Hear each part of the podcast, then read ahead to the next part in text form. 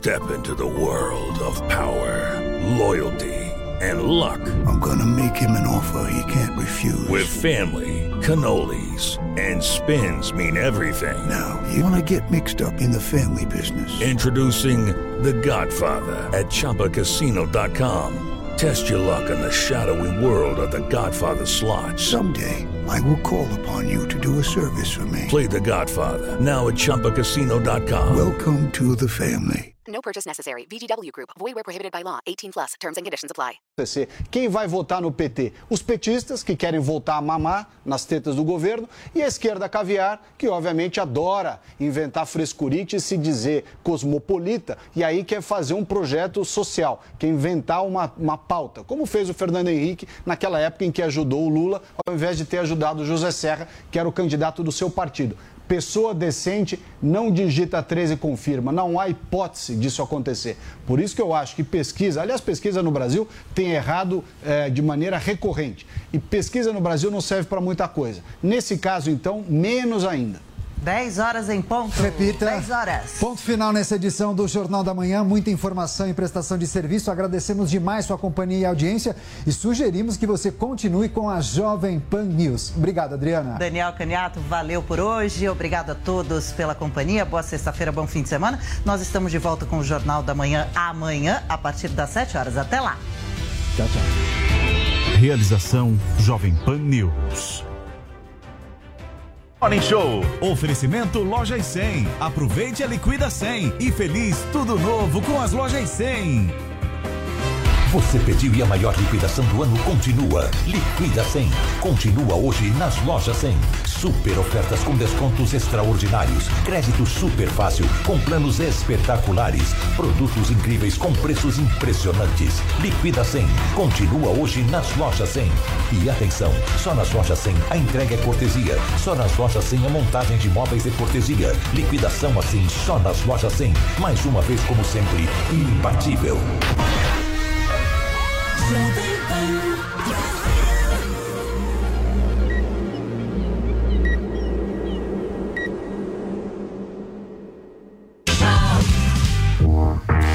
Bom dia, minha excelência. Sexta-feira começa aqui na programação da Jovem Pan News. O nosso Morning Show vai pegar fogo este programa hoje, eu te prometo, porque a gente vai falar sobre o início do processo de vacinação infantil aqui em São Paulo, hein?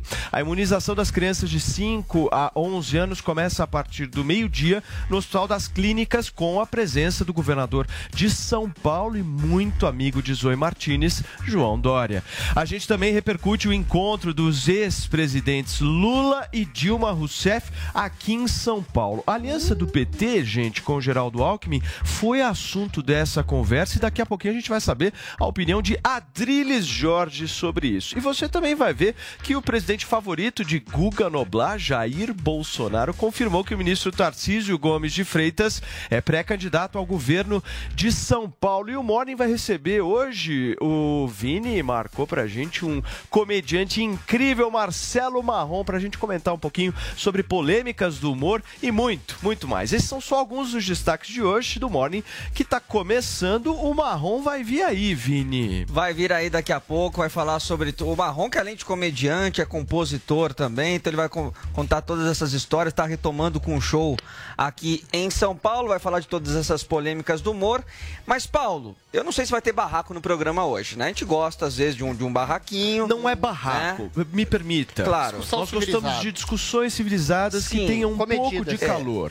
Exato, exato. E nós tivemos essas discussões esses dias com o Guga Noblar aqui no programa, tanto que a gente convidou o Guga para estar aqui com a gente hoje é, mais uma vez, né, Paulo Matias? Agora, às vezes temos aqueles grandes barracos. E ontem nós tivemos um grande barraco no metrô de São Paulo, quando uma passageira expulsou uma outra que estava sem máscara. Vamos ver o vídeo e depois eu falo qual é a nossa hashtag.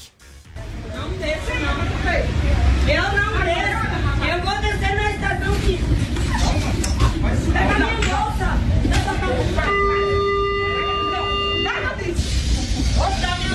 Tá lá fora. Tá lá fora.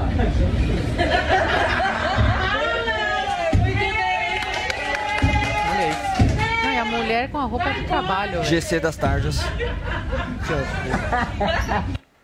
Tá aí, Paulo Matias. então, a passageira que estava com máscara se incomodou com a outra que estava sem e expulsou ela do metrô de São Paulo aqui na linha Tava brava. 1 azul. Então, inspirado nesse vídeo, a gente vai é, fazer a nossa hashtag hoje.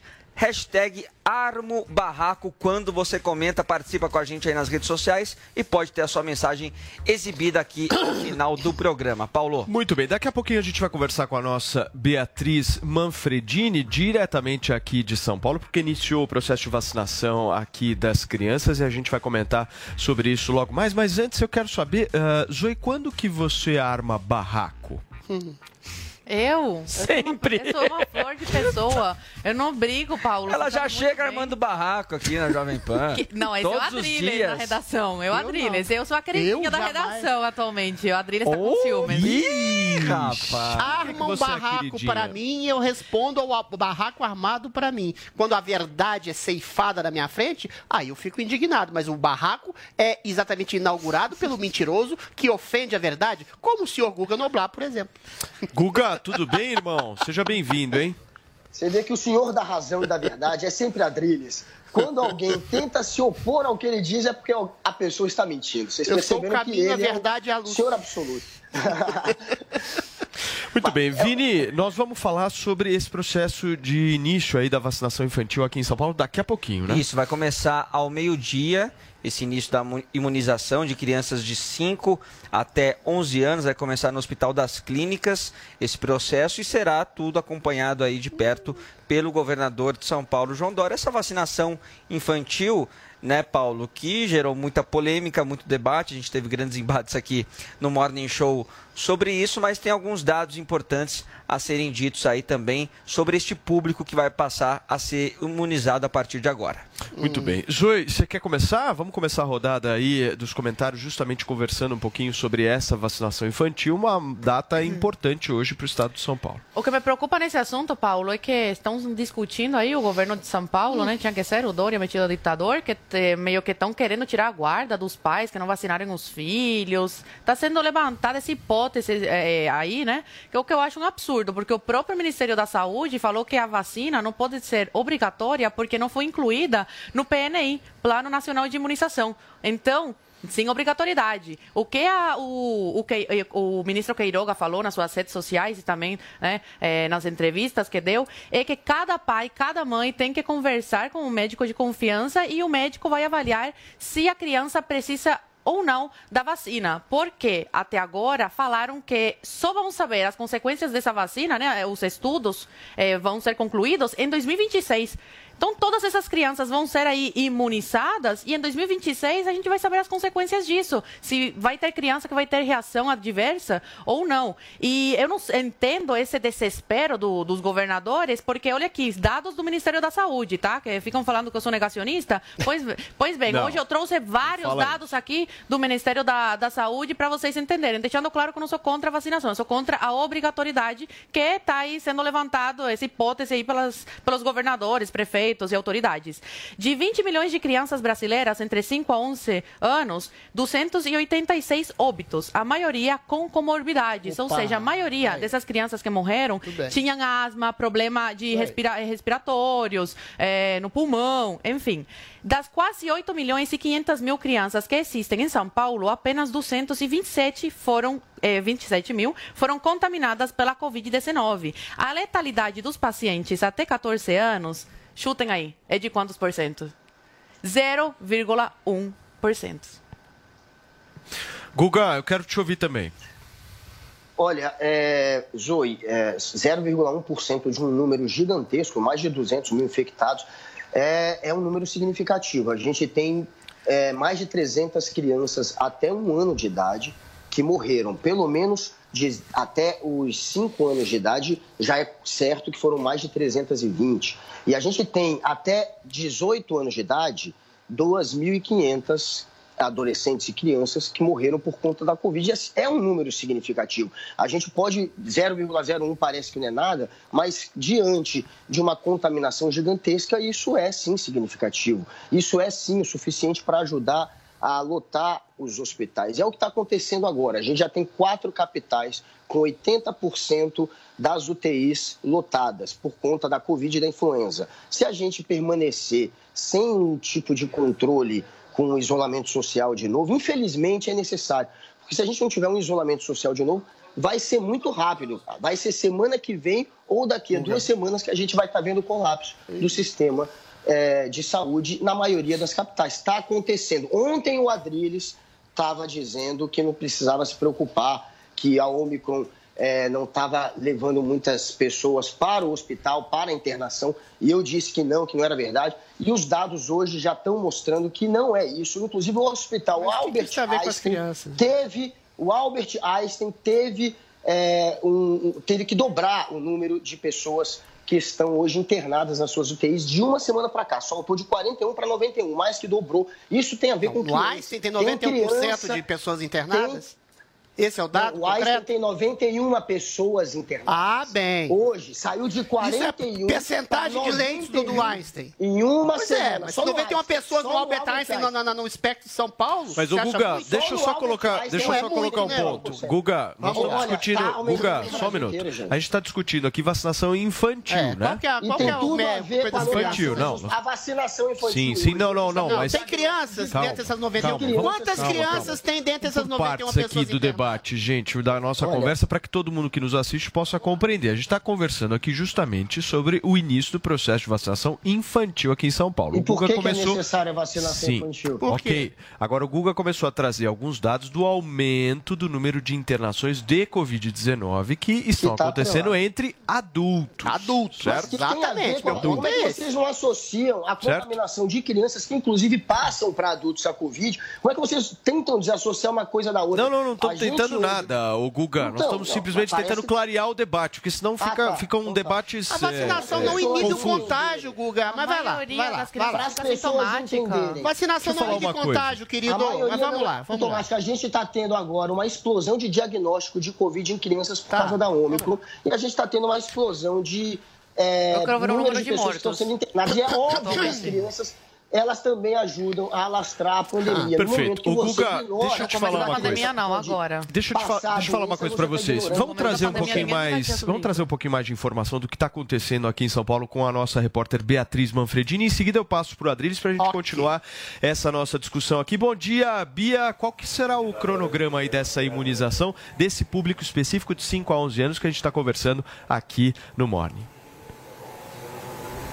Olha, Paulo, bom dia para você, para todo mundo que acompanha o Morning Show. Aqui em São Paulo, a vacinação para esse público infantil, né, de 5 a 11 anos com as doses pediátricas da Pfizer, começa hoje mesmo, sexta-feira. O governo do estado de São Paulo divulgou que vai vacinar as primeiras crianças agora ao meio-dia lá no Hospital das Clínicas. Essa vai ser uma vacinação simbólica, como já aconteceu outras vezes, no próprio início da vacinação no país, inclusive, então, com um grupo específico de crianças e pequenos. Isso porque a vacinação mesmo, a aplicação nos postos de saúde aqui da capital paulista, está previsto para começar na segunda-feira, agora, dia 17. Lembrando que a prioridade do governo de São Paulo é começar vacinando as crianças com comorbidades, né, com deficiência permanente e também indígenas. Depois a gente começa a vacinação por faixa etária. Iniciando a vacinação hoje, o governo do estado de São Paulo, a gestão João Dória, espera imunizar mais de 4 milhões de crianças já nas próximas três semanas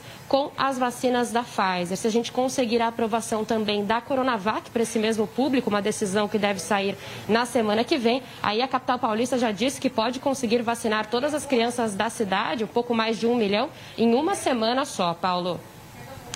Muito bem, Bia, obrigado pelas suas informações aqui e a qualquer momento você nos aciona e volta para falar sobre essa vacinação infantil que começa hoje em São Paulo. Adriles, eu quero te ouvir também, meu caro. Vamos lá. É, um único argumento derruba todo o discurso do Guga Noblar. A Omicron é completamente resistente à vacina. Ela é uma cepa mais leve, que causa sintomas mais leves, que eventualmente é completamente imune à possibilidade da vacinação, que deixa todo mundo à mercê da Omicron.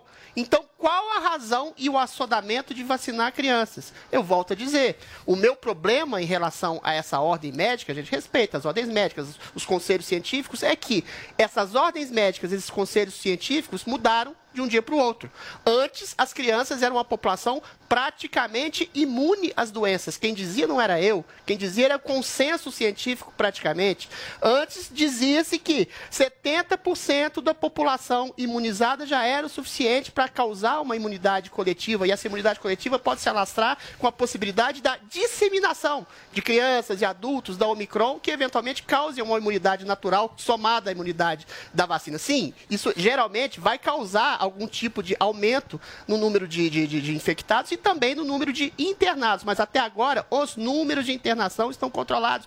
E o número gradual de letalidade está completamente baixo. A questão da, da, da vacinação das crianças é um problema ético. Se você tem um consenso científico de que as crianças são baixos vetores de transmissão, que as crianças são praticamente imunes, e essas 300 mortes, como a Zoe bem disse, a maior, a gigantesca maior parte dessas, dessas crianças que morreram tinham outras comorbidades. Ou seja, não existe um, um motivo para pressa e assodamento da vacinação das crianças que não seja exatamente, a meu ver, um motivo político de estabelecer um 100% de população vacinada, ou talvez algum tipo de lobby da vacina. Não estou criticando a vacina. Eu já defendi aqui a ampla disseminação de vacinação de adultos como melhor forma para debelar a Covid. Mas, em tendo lido inúmeros, inúmeras matérias, inúmeros artigos, inúmeros ensaios dizendo que a criança não era um fator de risco para a Covid, para si mesma, para a própria população, eu acho que colocar essa ampla vacinação das crianças, sem saber os sintomas ao longo prazo, porque o longo prazo não Muito chegou, bem. não adianta dizer que existem estudos Isso foi antes da ONU. nesse sentido. Eu acho que é você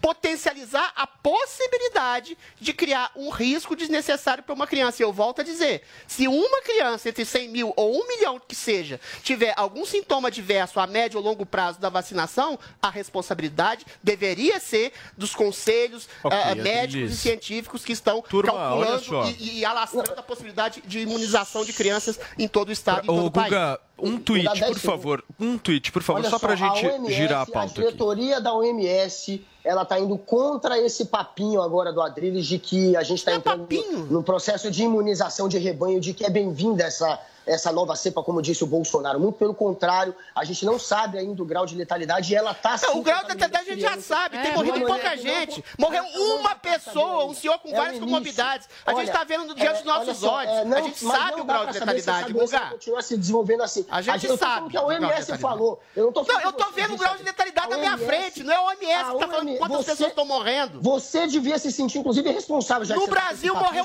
uma pessoa pelo Omicron e ela tinha outras várias comorbidades pegarem a doença e morrerem, você devia se sentir responsável. Morreram 300. Querido, Quantas morreram 80% por outras você tá, associadas. Você está vivendo no futuro. Ah, porque os leitos vão ser ocupados. Ah, porque as pessoas vão morrer. Mas agora já estão morrendo. Um de cada vez. Um de cada vez aqui. Peraí, peraí. Encerra o raciocínio, Guga, Só para terminar, a gente já teve mais de 200 milhões de crianças vacinadas, nenhum efeito colateral grave. Entre a longo prazo, ninguém sabe. vacinadas se descobriram sete casos de miocardite. O máximo que descobriu isso. Sete casos de miocardite em, em, em 8 milhões estudados, não, não, 200 milhões é vacinados. É nada aconteceu. De Enquanto isso, a gente teve mais de 300 crianças morrendo, porque tem criança que tem comorbidade, tem criança que vai passar para os pais, e é por isso que a gente precisa, claro, seguir o que a ciência está pregando. Não, não, não que o não está pregando exatamente. Vamos girar a pauta aqui. Olha só, vamos falar um pouquinho de política agora, porque o presidente da República, Jair Bolsonaro, confirmou durante a live desta quinta-feira que o ministro da Infraestrutura, Tarcísio Gomes de Freitas, é o mais novo pré-candidato ao governo do Estado de São Paulo e a Yasmin Costa preparou uma reportagem sobre isso para a gente agora. Em entrevista ao programa Os Pingos nos Is, durante a live semanal, o presidente Jair Bolsonaro confirmou o nome do ministro da Infraestrutura, Tarcísio de Freitas, como pré-candidato ao governo do estado de São Paulo. Tarcísio estava ao lado do presidente na transmissão.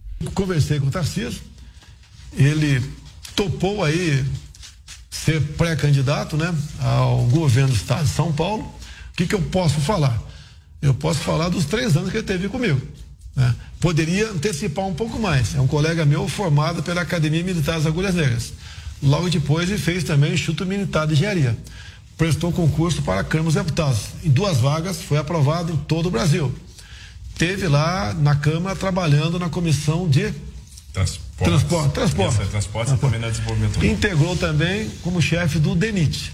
E no nosso governo tem feito o trabalho que é reconhecido por todos. Então é um tocador de obras, obras. Bolsonaro também saiu em defesa de Tarcísio quanto à principal crítica de que ele não tem experiência com as questões técnicas do estado de São Paulo. É um empreendedor e sabe realmente dos problemas do Brasil todo. Logicamente, não vai saber com profundidade, com particularidade, certos problemas do estado de São Paulo, assim como eu não sei é, do Brasil. Agora, o Tarcísio pode sim ser uma esperança para São Paulo. Pode ter certeza. Ele ganhando as eleições, porventura, vai fazer um trabalho semelhante ao meu, a começar pela escolha do seu secretariado, que tem que ser tecnicamente escolhido. A dificuldade grande que eu tive no começo foi as pressões políticas para que os mesmos grupos de sempre tivessem aqui um naco no, na esplanada dos ministérios. Desde o primeiro semestre do ano passado, o presidente Jair Bolsonaro defende o nome de Tarcísio de Freitas para uma disputa ao governo do estado de São Paulo. E apesar do apoio do presidente, o ministro demonstra cautela com relação a essa candidatura. Então o Tarcísio é uma promessa para São Paulo. Poderia o Tarcísio cuidar da vida dele.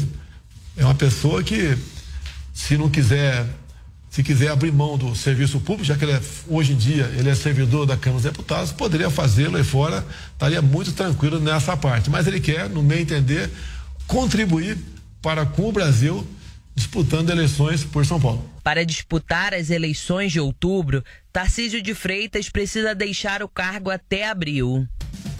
Muito bem, tá aí a reportagem da nossa Yasmin Costa e nós já estamos conectados aqui também com o nosso Michael Mendes. Cadê o Michael Mendes, Murilão? Coloca aqui na tela para mim, por favor, para a gente poder conversar, porque Vini teve um encontro aí, uma reunião é. entre dois ex-presidentes da República, Luiz Inácio Lula da Silva e Dilma, aqui em São Paulo, e eu quero saber qual foi o assunto dessa conversa, Michael. Olá, Paulo. Olá a todos. Olha, o assunto dessa conversa, eu acho que o Adriles vai ter até uma parada cardíaca. Vamos conversar sobre isso. Então, vamos lá. Teve um encontro da ex-presidente Dilma Rousseff aqui em São Paulo com o ex-presidente Lula. O, a base desse encontro foi a possível aliança de Lula com o ex-governador de São Paulo, Geraldo Alckmin. Esse encontro aconteceu porque a ex-presidente Dilma Rousseff tinha exames marcados aqui em São Paulo e Lula aproveitou também para realizar esse encontro que participaram a Luísa Mercadante e a presidente nacional do partido, Gleice Hoffmann. Mas a Dilma foi categórica, porque você está aliando a Geraldo Alckmin. É um desafeto dela ao longo de muitos anos. Lula confirmou que realmente está em conversas adiantadas para que Alckmin seja vice dele na chapa, a chapa à presidência da República. Disse que essas conversas ainda vão acontecer, mas a Dilma perguntou qual que seria a profundidade dessa aliança, já que afetaria diretamente o PT, o Partido Nacional dos Trabalhadores essa semana e a semana passada também renderam muitas críticas à ex-presidente Dilma Rousseff, porque o vice-presidente nacional do partido, Washington Quaquá, fez duras críticas dizendo que ela não tem mais voz dentro do partido e muito menos no cenário eleitoral e que ela não deveria se meter com relação a essa possível aliança entre Lula e Geraldo Alckmin. Essa conversa aconteceu nos bastidores aqui em São Paulo Lembrando que também teve um encontro, um jantar realizado pelo Partido Nacional dos Trabalhadores, onde a ex-presidente Dilma foi convidada, mas ela não participou justamente por conta da briga interna com o vice-presidente nacional do partido, o Washington Paquá.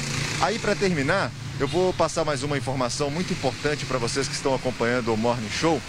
A partir da semana que vem, quarta-feira, os médicos que atuam na, no Serviço Municipal de Saúde aqui em São Paulo vão paralisar os serviços. Eles já estão nesse chamamento com a prefeitura há muitos dias. Houve uma assembleia, cerca de 150 médicos do sindicato reuniram e decidiram paralisar os serviços por conta que eles estão com a sobrecarga de trabalho muito intensa para atender a população que tem é, tido vários casos né, de sintomas gripais com relação à gripe e influenza e também casos de Covid-19.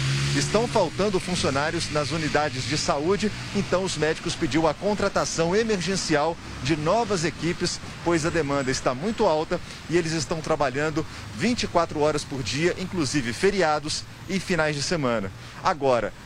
depois do dia 19, vai ter uma nova assembleia e aí eles vão decidir se vão ou não paralisar os serviços de vez, por tempo indeterminado. Então, a partir da semana que vem, dia 19 de janeiro, vai ter paralisação dos médicos e não vai ter atendimento aqui na capital paulista. Se- Sabe-se que 1.600 profissionais da área da saúde, entre médicos, enfermeiros e até aquelas pessoas que trabalham com serviço de limpeza, foram afastados por conta Perfeito, Marco. de Covid-19 e por conta da gripe influenza. Tá aí o dado nosso, o nosso Michael Mendes participando aqui do nosso Morning Show. Michael, obrigado, viu? A gente se vê aí na semana que vem o jornalismo da Jovem Pan trazendo boas notícias pra nós. Vini, deixa eu te falar um negócio Diga. aqui, meu caro diretor. É o seguinte, Manda. eu procuro sempre ser um cara justo, né? Justo. Sim. E acho que o equilíbrio é o que dita a regra de um debate, certo? Todos nós Zoe. Martinez e Adriles Jorge chegaram nesta emissora aqui hoje brigando. Quem é por isso que eu falei que falar eles armam barraco. porque eu falei o que eu ia chegam comentar. já na Jovem Não, Pan. falou. Eu falei o que eu ia comentar. Eu acho que neste caso o Adriles tem que falar primeiro. Eu quero saber se você. Você sabe, Paulo, que tem uma guerra aqui pelo quem é o pai do comentário. Né? Ué, eu falei primeiro é meu, ué. É, Eu não, sei, Brasil, ó, esse deixa eu comentário falar. era meu. No dia da Janaína Pascoal, eu fiz uma pergunta super inteligente Ai, e comentei na redação. Ela copiou na Não, cara não de pau. nada. Não, até a. Paulinha ficou Pergunta chocada. É. Aham, Irmã, pergunta super só. óbvia. Se fosse Guga, tão óbvia, ó, ela não, nós vamos não fazer o faria. seguinte, vamos dividir por partes os Ah. comentários, tá? Porque são vários os assuntos. Vamos comentar primeiro sobre Tarcísio. Eu quero sua avaliação. Não, não, não. Quero Adriles. comentar sobre o Alckmin primeiro. Vou, vou mudar. eu Sinto muito. Não, Não, o dono do programa. Não, é, o Ô, Alckmin. você é o dono do programa, eu tô me rebelando igual o Lula. Você é o dono do programa, Adriles? Não, não, não. Deixa eu falar sobre o Alckmin, que tá na, na ponta da língua. Olha, o Alckmin, quando quis ser vice do Lula, ele praticamente vendeu a alma ao diabo em torno do poder. O Alckmin já fez críticas acerbas ao Lula, chamou-o de corrupto, chefe de quadrilha, estava dominando a eleição de 2018 através em cima do presídio, ou seja, na cena do crime, na cena de punição pelo crime. É um homem que vendeu seu caráter, conspurcou sua história, jogou sua história no esgoto, no lixo. Tudo bem, existe a questão do Teatro Tesouras, o PSDB é uma centro-esquerda mais limpinha, o PT é um, um partido de esquerda de macacão, os dois fingem que se brigam, mas no fim das contas os dois se amam. Mas a questão que se coloca é, a Alckmin se colocou como vice de Lula, o homem que fez o maior esquema de corrupção da história da República e da humanidade. Ou seja, se vendeu, vendeu seu caráter em nome de poder. Agora, o que está acontecendo? Hostes do PT, a própria Dilma Rousseff, eventualmente não querem Alckmin como vice candidato à presidência da República. O que, que quer dizer isso? Alckmin se vendeu a alma do ao, diabo, o diabo não, talvez, não queira Alckmin. Isso o coloca numa espécie de limbo político. Porque se ele se volta à candidatura potencial ao governo do Estado, aqueles eleitores conservadores de direita que viam o PSDB, que viam Alckmin, Geraldo Alckmin, como potencial adversário do PT, do PT que foi tão rechaçado aqui em São Paulo, eventualmente não vão querer votar em Geraldo Alckmin. Então ele deu um all-in. All-in em poker é você querer arriscar tudo. Você joga Se ele poker, eventualmente jogo, jogo bem Joga? Texas Hold'em. Se ele, Geraldo Alckmin, eventualmente não for o candidato a vice de Lula,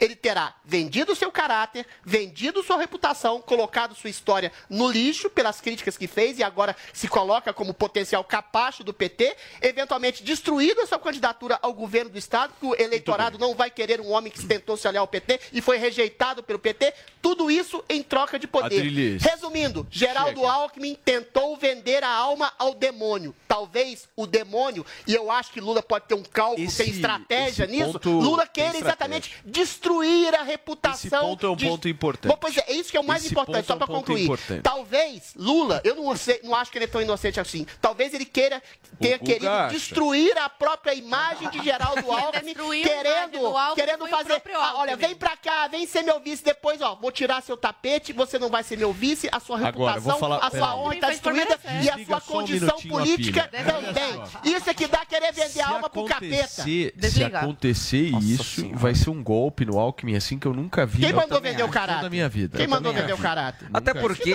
Paulo, tem muitas declarações do Alckmin, né, de ataque ao PT também, alguns tweets deles que estão que está sendo resgatado agora na época que ele estava eh, também em campanha para a presidência. Então, realmente, eu acho que quem tem a perder nessa história É aí só o Alckmin. é só o Alckmin. O Lula não tem nada a perder. O Lula, inclusive, Isso aqui se tá ele tiver o, o Alckmin como com vice, capeta. ele pode vender essa imagem de que está propondo aí um diálogo, uma, uma conciliação entre vias no, no país contra, como uma alternativa contra o Bolsonaro. Agora, Paulo, o que está em história nesse jogo também é a pressão do PSB para que o PT defina logo essa possível aliança entre Lula e Alckmin. Por quê? O PSB fez o convite para o Alckmin, para o Alckmin se filiar ao partido depois da saída dele eh, do PSDB. E em jogo que está o apoio que o PT daria a candidaturas do PSB para alguns governos de estado. Inclusive aqui em São Paulo, o PT apoiaria, por exemplo, o Márcio França se essa chapa for Peraí, Adriles, só- concluída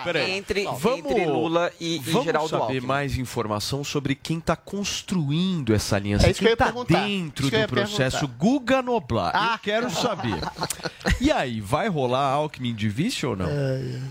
Olha, é, o Lula quer sim o Alckmin de vice. Hoje Sim, há não, um hein? movimento no PT contrário ao Alckmin. São 500 é, assinaturas que já foram recolhidas dentro do PT no manifesto contrário à chapa junto com o Alckmin. Então há um movimento contrário, mas esse movimento ele não vai ser o movimento vencedor. Tudo indica que Lula vai sim ter colocar o Alckmin como, vice e vai aproveitar, inclusive, esse movimento que está sendo feito contra o Alckmin para governar mais ao centro, para deixar essa turma mais esquerda do PT fora do governo quando ele foi eleito. A, a expectativa mesmo é essa, é que ele vai fazer um governo mais de centro e que essa turminha anti-Alckmin vai acabar perdendo espaço. Inclusive, ele vai usar isso sim contra essa turma. A Dilma é uma das que está descontente com essa aliança.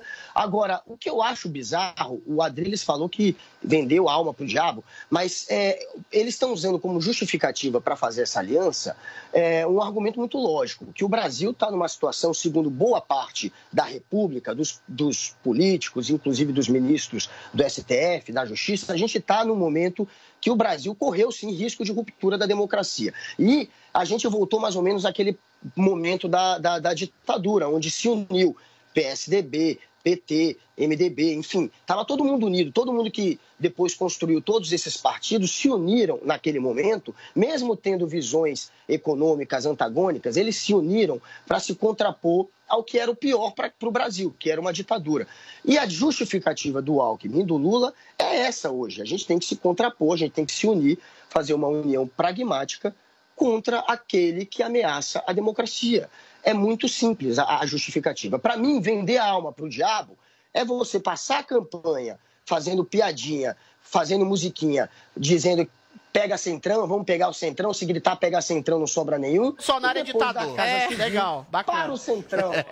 Aí sim é vender a alma pro Lula centro e Bolsonaro ditador. Esclarece uma coisa. E se entregar. Guga, Mas peraí. é essa a expectativa. O PT Peraí, peraí. força. Me esclarece uma coisa. Eu quero saber o seguinte: Lula é de centro? E o Bolsonaro é ditador? O Lula se considera de centro.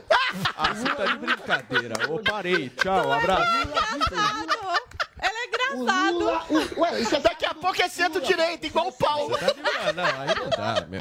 Parei, meu. Aí não E o Bolsonaro é ditador. engraçado, tá Guga, engraçado, tá de brincadeira. O Bolsonaro é ditador. do Lula. Ah, não, é centro não, né? Não, centro não Paulo. Não, Paulo, centro não. isso- isso- Centro sou eu, irmão. Eu sou de considera. centro. Centro-esquerda, o Paulo. Centro-direita. PSDB, centro, centro-esquerda. não, senhor. Centro sou eu. Que Lula de Qual foi a centro? pergunta, que- Paulo? Não, se o Lula é de O centro. Lula não se considera de esquerda. Ele fala isso. Não Ah, sou não, eu. não é o possível. Lula. E o Lula também acha que não é ladrão, Guga Noblar. Pelo amor de Deus, Guga. cá, O Lula disse que nunca roubou. O Lula não se considera de esquerda. Então tá bom, o Lula não é de esquerda, o Lula não é corrupto. Aí tá perfeito. E o Bolsonaro é E o ditador. opinião. Vem cá, o Paulo me perguntou: o Lula se considera de esquerda? Eu respondi: não se considera. Opinião dele. Frase dele. Não, O. Lula é É ladrão. o que ele fala, outra coisa é o que ele faz. Não, Guga, não, deixa eu te perguntar se você tá informado. o O Bolsonaro é ditador? Ele fez um governo de centro. O Bolsonaro é ditador, ditador- o Lula é não é de esquerda e não é ladrão. Pô, tudo bem. Olha, o Lula fez um governo de centro. Putz, Isso é fato. o Lula se uniu ao PT. isso. O Lula se uniu ao Não, ele. ao eu-. Ô, vou falar uma coisa Se pra você. unir, se unir ao centrão Vou fisiológico falar um quer negócio dizer que ele seja de Sabe centro. por quê? Peraí, peraí, sabe Guga. que é Guguinha, esquerda, vou te falar um negócio. Vamos Sabe por que, que o Lula não vai passar a perna no. Alckmin? Adriles? Porque é muito bom pro Lula o Alckmin. Eu também acho, com certeza. Eu acho que é É por isso que ele não Porque aí, passar se ele passa essa É imagem de ser é algo, por isso que ele algo não vai mais passar moderado. Agora, deixa eu passava. Se não passava. Deixa eu, pass- Não, eu perguntar pro Guga também se ele tem informação, já que a gente falou do encontro do Lula com a Dilma. E a Dilma, nessa história toda, Guga, também está almejando algum cargo aí na, na próxima eleição? Vai tentar Senado? O que, que é? Uma Qual que vai ser o galera. futuro da Dilma? Ficou em quarto Eu lugar em Gerais. Daqui a pouquinho, daqui a pouquinho o Guga volta aqui no nosso Morning Show. Zoe, eu quero te ouvir sobre esse assunto também. Eu não vi, o- eu não vi o Vini. Hã? Por favor, Ah, pode seguir, deixa a Zoe. Zoe. Daqui a Oh, pouquinho o Guga volta. Então, o Alckmin, ele mostrou que ele não tem ideologia, que ele não tem princípios, que ele não tem nada. Ele vai é, para onde vai o vento, para onde vai o ar, para onde está melhor para ele.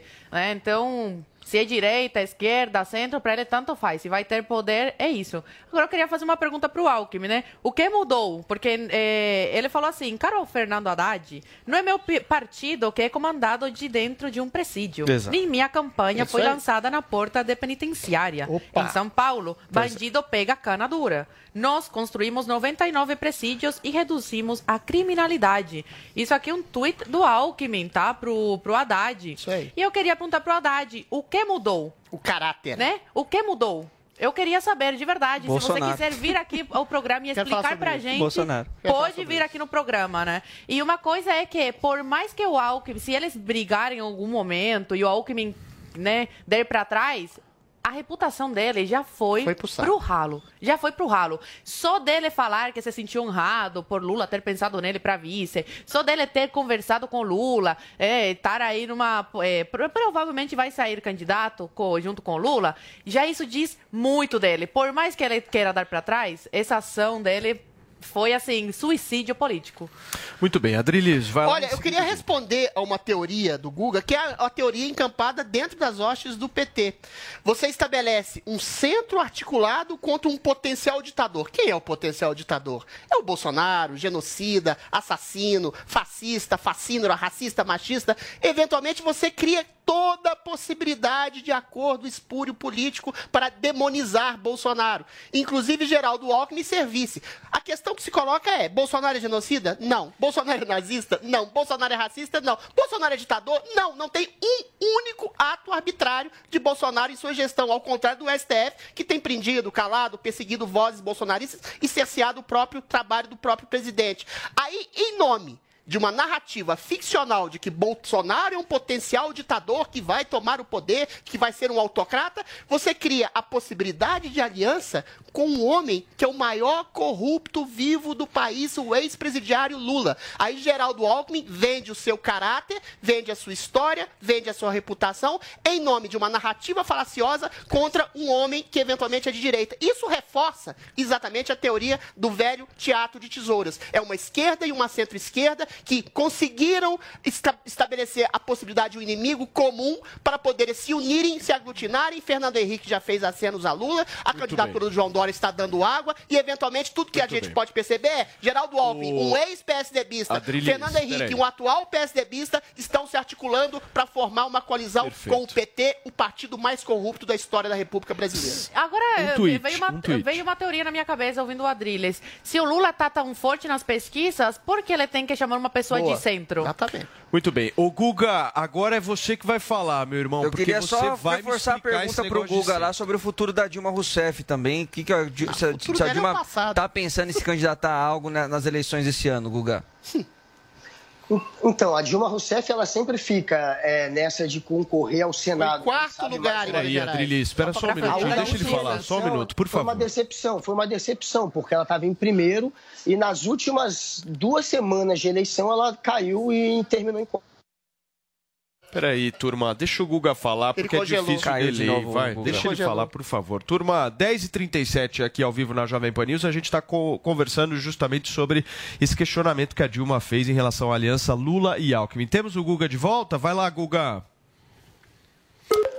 Então, daqui a pouquinho o Tá- nosso tá Guga. É, tá tudo armado, né? É, um complô. É, tudo é um complô, aí. é aquela coisa que acontece aqui. Vamos falar de Tarcísio, porque Vamos, o Bolsonaro Tarcísio. oficializou aí a candidatura dele ao governo do estado de São Paulo. E tem uma outra candidatura que está me chamando bastante atenção, a Zoe fui eu, Martins, hein, que que é essa... Abraham Ventral. É. Vai sair? Dois candidatos do campo. Bolsonaristas. Eu quero saber de você, Zoe. Você vai com quem nessa história? Opa! Olha. Nossa, Agora eu Paulo, quero você ver. gosta, hein? Agora que eu quero ver. Olha, eu gosto muito Eu do Abrão tranquilamente. Bra- eh, Conheço, conheci o trabalho. É. Tenho minhas ressalvas em relação a ele, em questão de que eu acho que ele é muito.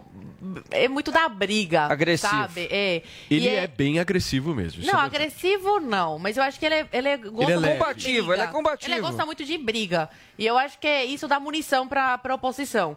Então, nessa possível aí eleição do, com o Abrão e o Tarcísio, eu fico com o Tarcísio. O Tar- O Tarcísio, meu, desde que começou o, o trabalho dele como ministro, até agora não tenho nada, nada absolutamente a recla- a reclamar dele. Não se mete em confusão, eh, tem trânsito político, é muito flexível, né? é pragmático. Então, para São Paulo, depois do governo Dória, que afundou São Paulo, acredito que precisa de um Tarcísio para colocar novamente nos trilhos. E, espe- e voto pensando que o trabalho que ele fez no Brasil, né, como ministro, o fará aqui em São Paulo. Fala, Vini. E eu acho que o perfil do eleitor paulista, que é um perfil bastante conservador, principalmente no interior, né, Paulo?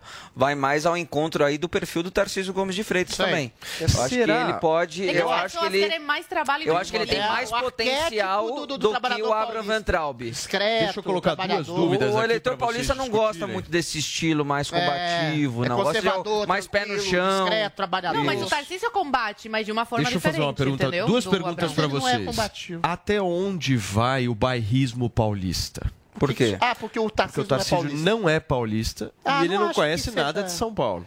Certo? Ele é um cara de, de Goiás, se não me engano, é isso? Mato É, Grosso, isso, é. Goiás? Mato Grosso, Qual que é o Mato estado Não, dele? eu acho que é Goiás. Enfim, ele não é de São Paulo. São Paulo sempre foi muito um estado muito bairrista, né? Aquela coisa. O próprio Geraldo Alckmin sempre, né? O Geraldo foi quantos anos governador aqui? 15 Nossa, anos, 16? é, enfim. entrou como vice Ele era a imagem do paulista, né? Aquele paulista tal, Mas que fala Tarcísio também. porta com aquele Eu acho que ele pode ter R. dificuldade sim Não nessa sei, eu acho que o bairrismo aqui em Acho São que não. Paulo ainda Mas- pode ter força. E aí uma Ah, outra o coisa que eu quero colocar no debate aqui né? para ouvir vocês. Sim, senhor. O PSDB está há quantos anos? 20? Quase 20.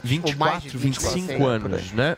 É. A esquerda ainda não teve oportunidade aqui em São No Paulo. governo, não. Sem chances eleitorado é para a eleição desse ano? Vocês acham? As duas, per- as duas Não, respostas uma que eu, co- uma- Deixa eu responder. Quero saber sobre essas- esses dois pontos. Bairrismo Deixa eu responder. e esquerda. Falar, a, dire- a direita rachar por causa dessas duas candidaturas de Tarcísio e Abrão, corre risco da esquerda ganhar Tá sim. bom, vamos lá. Vai A gente vai falar sobre essa estratégia da candidatura de Abraham Ventrava daqui a pouquinho, mas vamos, vamos por partes. Eu quero bairrismo e Vamos lá. esquerda. Eu quero a avaliação de vocês. Primeiro, bairrismo eu acho que fura o bloqueio tranquilamente, porque o Tarcísio parece que é um paulista arraigado na alma. Ele é trabalhador, ele é discreto, ele é conservador e é a imagem do eleitorado eh, eh, paulista. Ele é um homem que aglutina, inclusive, acenos elogiosos da própria oposição, que o vem como um homem discreto, sem ideopatia, sem ideologismos, sem sectarismos. Fez o melhor ministério dentro da gestão do Bolsonaro, fez o Brasil um canteiro de obras. É um homem que apostou na infraestrutura. Outra pergunta que você fez, qual foi, Paulinho? Sobre a questão da esquerda, né? Porque a esquerda nunca A governou esquerda é São Paulo. sparring da direita. A esquerda é sparring da direita, sempre foi. Ela tem 30%, 40% no máximo. Eventualmente, no segundo turno, Geraldo Alckmin, José Serra, ah, João Dória já eliminaram a esquerda. Essa possibilidade é praticamente ínfima e remota. Agora, eu tenho uma teoria em relação à possibilidade da candidatura do Abraham Weintraub. Ele vai ser uma espécie de assecla combativo do próprio ah, Tarcísio Gomes de Freitas. Porque o Tarcísio ele é pouco combativo, ele não é agressivo, ele não é incisivo. Ele vai estar E na o linha de Abraham frente Weintraub pra- vai estar na pra linha minar os de outros frente, candidatos. Na, língua, Quem que da- falou na isso pra vanguarda, você? falou. Mas calma, Quem é o te- pai deste comentário? Agora, o meu complemento vai ser outro. A questão é, o Abraham Weintraub, eu não acho, eu É, não acho. viu? Você- O meu complemento é o nada, seguinte, peraí. Peraí, deixa eu falar, gente. O meu complemento é exatamente esse. O Abraham Weintraub, infelizmente, eu até tenho uma certa admiração por ele, algumas críticas também. Ele não tem consciência desse papel. Ele vai entrar achando que está sendo um candidato hegemônico da direita brasileira. Ele tem uma rejeição muito maior, porque ele é muito mais incisivo, ele é muito mais ideológico dentro de São Paulo e fora de São Paulo. Então ele vai ser usado, talvez, sem a sua própria anuência, como bucha de canhão, para levar ataques e para desferir ataques Ô, a outros candidatos e abrir o caminho para não potencial vitória do Tarcísio Ô, Gomes de Guga. Freitas. Um homem eventualmente Perfeito. visto como o quê? Conciliador. Então, tem método, tem estratégia, Guga. mas o Abraham não Perfeito, está sabendo Adrilis, disso. ok. Guga, eu quero ouvir tua opinião sobre essas duas questões que eu coloquei. Primeiro, o bairrismo aqui do estado de São Paulo, se ele existe ainda ou não, e essa esquerda no estado, porque nunca conseguiu governar eh, o governo de São Paulo. Você vê, o Tarcísio é tudo que o Adrilles não é. Ele é conciliador. Eu sou conciliador. E discreto. Pela verdade. E discreto. Adriles é Ah, discreto. O Adriles é difícil. O Tarcísio, Peraí, vamos ouvir o fato, Guga, ele, é- ele tem esse perfil conciliador. ele é uma pessoa que é respeitada não só pelos é, opos- é, governistas, né? não só pelos bolsonaristas, mas também pela oposição. Ele é sim tido como o ministro mais eficiente do governo Bolsonaro. Uma pessoa séria e uma pessoa que deixa de lado essas questões ideológicas. O problema do Weintraub é exatamente esse. É uma pessoa marcada é, por ser muito incisivo e por ser alguém que está muito atrelado a uma guerra cultural, uma guerra ideológica. E o brasileiro não está atrás disso. O brasileiro vai votar pensando em quem concilia, pensando em quem é competente, quem sabe agir. E o Tarcísio, de fato, tem essa imagem. Agora, ele é muito pouco conhecido do público de São Paulo e ele está hoje com 5% só dos votos. Eu não acho que o bairrismo vai impedi-lo de crescer um pouco. Mas o Bolsonaro sabe que apostar nele é apostar num, é, num palanque forte, num palanque razoavelmente forte, que o- Bolsonaro precisa de palanque para subir em São Paulo, mas o Bolsonaro está colocando ele mais ou menos com uma bucha de canhão, que a chance dele vencer é mínima. Ele está ainda hoje nos 5%, o, a esquerda, que a, a- a pergunta também é essa, Peraí, a, se a esquerda pode vencer, a esquerda hoje tem uma grande chance de vencer sim em São Paulo. Muito mais do que o Tarcísio. O Tarcísio está com 5%, a gente tem em primeiro nas pesquisas o Alckmin, está com é, 28%, depois tem o Haddad com 19% e tem o Márcio França com 13%. O Haddad vai ser candidato, sim, ao governo de São Paulo. É, isso pode, inclusive, complicar a aliança lá com o PSB, mas ele vai ser. É, e se você juntar os votos de Haddad, de Márcio França, até porque deve se unir PSB com PT em algum momento, sim, em São Paulo. É, e se você também somar a, a isso os votos do Boulos, que tem 10%, a esquerda tem uma grande possibilidade, pela primeira vez, de levar o governo. E já levou a prefeitura. Já teve a prefeitura de São Paulo. Então já teve a cidade de São Paulo Perfeito. Turma, sendo administrada. olha só, são 10 horas e 45 minutos. Eu preciso ir para um rápido intervalo comercial. A conversa está muito boa nesta sexta-feira ao vivo aqui na Jovem Pan News. E na volta a gente debate a cultura do cancelamento. Rejeitado no BBB, o rapper Projota refletiu sobre a passagem no programa e os linchamentos que ele sofreu e sofreu bastante. A época é daqui a pouquinho. Fica por aí.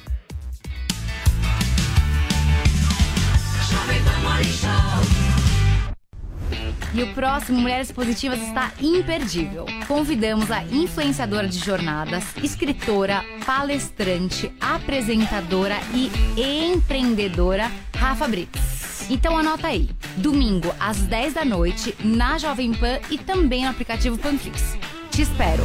Oferecimento TIM. Imagine as possibilidades. O Tigo 7 Pro da Caoa Sherry está desafiando os melhores SUVs do mundo. Com motor 1.6 turbo e 187 cavalos, ele oferece o que existe de mais tecnológico em segurança, conforto, performance e conectividade. Tigo 7 Pro, feito para quem conhece, sabe o que quer, mas deseja mais, muito mais.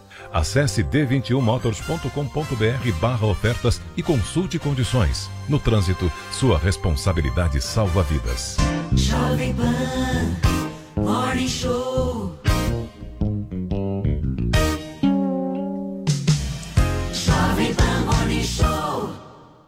Você pediu e a maior liquidação do ano continua. Liquida 100. Continua hoje nas lojas 100. Super ofertas com descontos extraordinários. Crédito super fácil com planos espetaculares. Produtos incríveis com preços impressionantes. Liquida 100. Continua hoje nas lojas 100. E atenção, só nas lojas 100 a entrega é cortesia. Só nas lojas 100 a montagem de móveis é cortesia. Liquidação assim só nas lojas 100. Mais uma vez como sempre, imbatível. Chegou, tá no ar, vai começar, pode ter certeza. Chuchu Beleza. Chuchu Beleza. Oferecimento C6 Bank. Baixe o app e abra sua conta. Gente, posso falar? Abri uma conta no C6 Bank. Ai, adoro! Não, sério. É muito fácil abrir, você não tem ideia. Bom, primeiro que não tem um questionário formal, tá? Você ficar preenchendo os dados, aquela chatice. A coisa toda é tipo um chat, que eles vão perguntando as informações, você vai respondendo. Parece tanto bate-papo que no final eu tava querendo ficar amiga da pessoa, já tava quase perguntando se o filho também estuda escola bilíngue. Ah, parece uma louca, né? não, para. Eu sei que é uma máquina que tá do outro lado, tá? Mas é que a coisa é tão natural que a gente até se confunde, né? Aí pra finalizar, você precisa tirar uma foto do seu documento e uma foto sua e pronto. A única dificuldade que eu tive foi na hora que escolhi a cor do meu cartão de crédito, né? Não, que eu ficava falando, eu quero esse que combina com a minha bolsa. Não, não, quero esse que combina com o meu sapato. Não, não, quero esse aqui. Ah, parece maluca, né? não, sério. Faz que nem a Sandra, amor. Abre agora a sua conta no C6 Bank. Sandra, meu nome é Sandra. Gente, posso falar? E eu que arrumei um casal de caseiros incrível para trabalhar na Barô. Casal ótimo que veio do sul, ela cozinha super bem. Ele limpa a casa, deixa tudo brilhando. Cuida do jardim também super bem, tem uma mão ótima pra planta. Limpa a piscina, enfim. Nota 10, né? Aí, menina, mês passado aconteceu alguma coisa que eu não sei o que é, que o casal começou a brigar. Aí começou um tal de um falar grosseiro com o outro. Começou a ficar aquele clima de briga, aquela atmosfera pesada na casa. Eu falei, quer saber? Botei os dois pra fazer terapia de casal. Ah, parece maluca, né? não, sério. Aí o meu marido veio falar que era um absurdo eu pagar terapia de casal pro caseiro. Falei, você quer que eu faça o quê, amor? Já pensou se eles se separam? Eu perco os dois, né? E não dá pra perder um casal desse hoje em dia, concorda? Aí chamei a Rê, minha amiga, que é psicóloga. Falei, Rê, me ajuda, tá? Dá um jeito, faz eles reatarem. Porque eu não tô pronta pra perder esse casal, tá? Não, vocês soubessem como é difícil arrumar um casal de caseiros bons, vocês não iam estar falando isso, tá? Não, e mil vezes pagar uma psicóloga do que ter que trocar de caseiro, né? E fora que eu combinei com a Rê que ela é obrigada a me contar tudo tintim por tintim da briga. ah, parece maluca, né? não, sério, tô pagando. Tenho direito, concorda? E posso falar? Tá melhor que novela das oito. Sandra, meu nome é Sandra. Chuchu ouvir mais uma historinha? Então acesse youtube.com barra chuchu beleza. 30 minutos para vocês que nos acompanham também na Jovem Pan News. Nós estamos conversando um pouquinho sobre cultura de cancelamento aqui no Morning Show desta sexta-feira e uma fala fortíssima do Projota, ex-participante, cantor que uh, esteve na casa mais famosa do Brasil no ano passado e ele disse que as pessoas lá no Big Brother Brasil estão esperando alguém se matar para fazer alguma coisa. O Adriles ia começar a falar, eu tive que dar aquela interrompida. Eu, eu Vai, tenho dois Adriles. comentários a fazer. Um mais sério em relação não só a famosos, mas pessoas que são canceladas, que têm algum tipo de projeção midiática. Tentaram fazer isso comigo, por exemplo. Ontem eu vi uma coisa assim: Adriles diz que a miscigenação racial torna o país, o país menos racista, mas ele se esquece de dizer que a miscigenação é fruto direto e absoluto do estupro das escravas e das indígenas do período colonial. Sim, depois de 300 anos as pessoas resolveram transar com o que elas bem entendiam, não exatamente a miscigenação é fruto. Mas aí você percebe uma bola de neve. Uma pessoa marca seu perfil, outra pessoa marca seu perfil, aí não dão espaço e possibilidade para que você responda. Eventualmente, tinha um, tinha- tinha- é um ciclo vicioso, as pessoas vão te marcando, as pessoas vão comentando nas suas páginas, até que você não tenha disposição, nem tempo, nem saúde física para responder todo mundo. E aí você fica como o cara racista, o cara xenófobo, o cara opressor, o cara fascista. Ou seja, existe uma coisa que une as pessoas em torno de- do ressentimento, do fracasso individual individual dessas pessoas, coletivamente, para estabelecer um princípio de falsa justiça, um princípio de carrasquismo, para destruir reputações, perseguir pessoas. Essa é a cultura do cancelamento, eventualmente muito ligada à esquerda identitária, sobre pautas como a combate ao racismo, homofobia, qualquer coisa que pareça a eles soe preconceito e você é completamente linchado. Segunda parte do meu comentário é mais Nossa, ainda tem essa coisa. Peraí. Não, não, não. Segura, segura. Você fala na volta. Não, não, não, não. não. Segura, você fala na volta. Deixa eu, deixa eu falar com o Guga. Não, a gente faz. Não, e vamos fazer um giro, Adriles. Deixa eu passar pro nosso Guga. Não, pelo amor de Deus. Deixa eu passar pro nosso Guga Noblar agora, porque eu quero ouvir você, Guga. Teve uma pessoa que saiu muito bem dessa história do cancelamento, que foi a Carol Conká, né? Ela conseguiu se reerguer depois de tudo. Teve documentário também É. da Globo, né? Teve. A Ajudou. Globo deu uma Deu uma ajudada. Carol Conká, né, É, foi também. ridículo, Mas foi patético. eu não acho que o Projota tenha sido cancelado. O Projota É continua ia com um público gigantesco.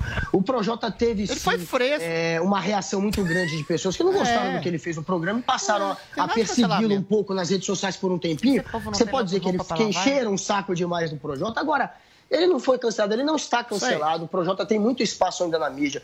É, o Projota tem muito espaço ainda com shows, né? Fazendo shows, enfim. Acho que o Projota é um cara muito grande. É, e a cultura do cancelamento é, é picuinha, né? É mimimi. Tem dos dois lados. O que o Adriles falou tem da esquerda, a esquerda Ah, bem politicamente menos, correta cancela Bem muito. menos. E tem da direita. Esse jogo acontece, é um jogo que infelizmente está virando um jogo O político. cancelamento é Militante- ser humano, né? É ser é, e os humano. É, militantes sociais políticos que estão levando adiante isso. Aí eles fazem, não, esse aqui é de esquerda, e aí vira um movimento da direita para cancelar por alguma coisa que ele fez. E o vice-versa. Esse aqui é da direita, fez algo que eu não gostei, e aí vira um movimento político. No fim, estão misturando tudo com política, e esses cancelamentos estão sendo sempre é, movimentos que estão sendo tocados por grupos políticos. É sempre uma questão política, é muito chato. Ô, Guga, mas é, não é engraçado, porque essa coisa do cancelamento, às vezes é, a gente olha na internet, aquela quantidade de comentários e tal, um monte de gente sendo trollada, xingada e tal.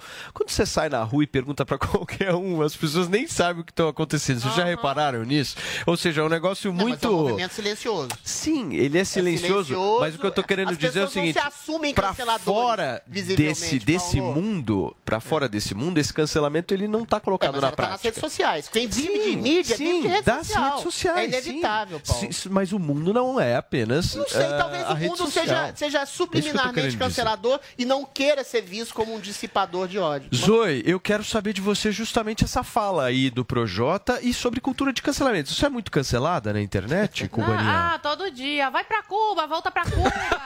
é xenofobia 24 horas por dia. E eu sou Eu bloqueio. ouço Vai pra Cuba. Ah, mas você ia gostar. É, eu não. Se eu sair de Cuba, O né? ia Quando eu gostar. sou burrinha, não gosto daquilo lá e vim pra uma coisa melhor, né? Ou menos pior, pelo menos. É, escuto isso todo dia. Agora, gente, eu nunca me dei ao trabalho de ir na rede social de outra pessoa É, é xingar, sabe? Nunca fiz isso. Esse- essas pessoas que fazem Terrível. isso. Isso é ressentido. É Peraí, Adriles. A maioria das pessoas que fazem isso é porque não tem uma vida, né, É. no mundo real, são frustradas, não, não tem nada de agradável na- nas suas vidas e descontam a sua frustração, a sua inveja, seu ódio nessas pessoas, né, que são as vítimas na, na, na, na internet. Então, bora lavar uma, um tanque de, de roupa suja, entendeu? Bora cozinhar, né, dona de casa. Aí eu vou ser cancelada. Agora eu vou ser cancelada. Nossa, base Entendeu? vida. Essa- essas pessoas que fazem isso na Que loucura. internet, na vida real, eu aposto, olha, tô igual o Paulo apostando, eu aposto 100 mil milhões de reais que não teriam a coragem de falar na minha cara, volta pra Cuba, entendeu? Ou, outros que sofrem linchamento também na internet, porque são xingados, eu incentiva. duvido. Cuidado, Incentiva, cuidado. Zoe, não incentiva, não, porque tem um Incentiva, monte não. de louco assistindo a gente. Não, mas tudo bem, venha. Não, não venha. vem não, não vem não. Não vem Não. Você que é louco, fica quero, aí. não. Fica aí, Fica Fica aí. Vem não. Olha só, Aí a gente, leva a gente vai fazer. A gente leva por tabela. São 10 horas e 56 minutos. A gente vai para um rápido intervalo comercial, porque na volta a gente vai receber o comediante Marcelo Marrom, que vai comentar polêmicas sobre humor nessa bagunça que é o Morning Show de sexta-feira. Fica por aí, vamos tomar um café.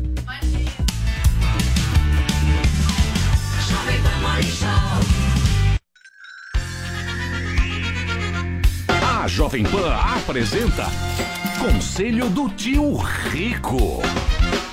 Senhoras e senhores, meu nome é Daniel Zuckerman, este é o Conselho do Tio Rico aqui na Jovem Pan, mas para, para, para, que isso, cara? Tio, você pode me explicar? Você tá de roupão hoje pra Esse ti. é um roupão de seda que eu ganhei de uma loja de Iguatemi, onde a idade média dos clientes é 89.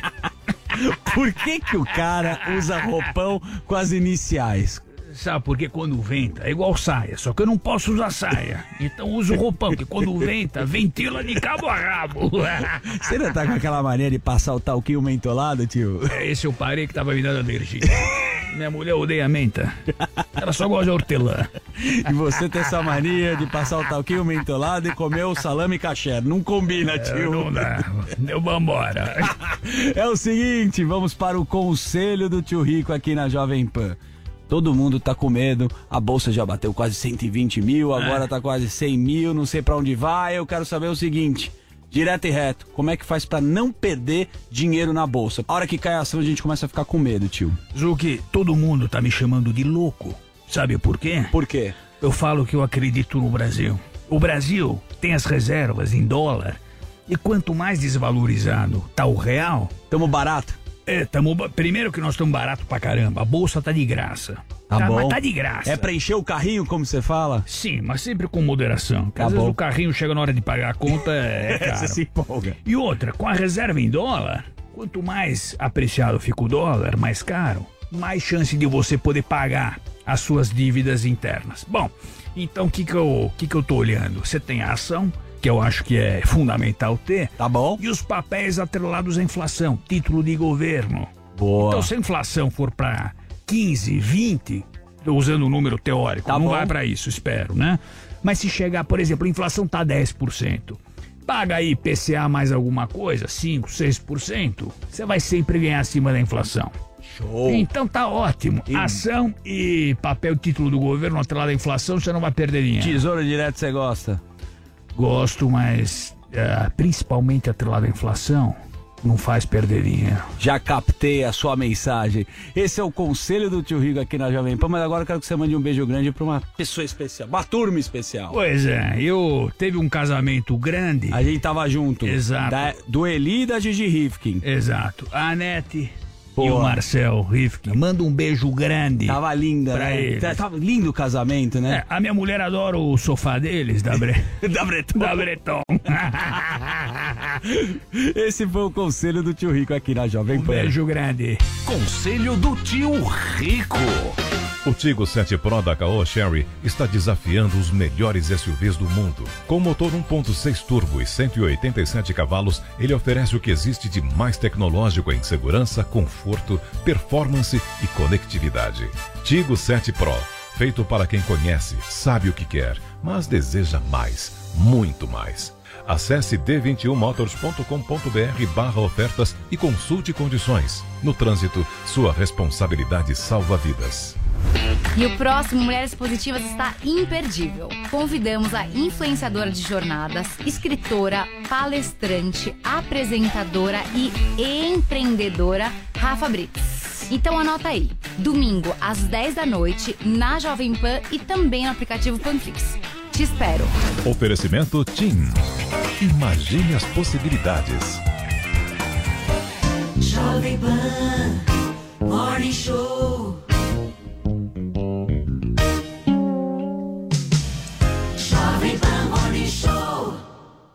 Você pediu e a maior liquidação do ano continua. Liquida 100. Continua hoje nas lojas 100. Super ofertas com descontos extraordinários. Crédito super fácil com planos espetaculares. Produtos incríveis com preços impressionantes. Liquida 100. Continua hoje nas lojas 100. E atenção, só nas lojas 100 a entrega é cortesia. Só nas lojas 100 a montagem de móveis é cortesia. Liquidação assim só nas lojas 100. Mais uma vez como sempre, imbatível. Você ouve 100,9. Informação, esporte e entretenimento. 24 horas por dia.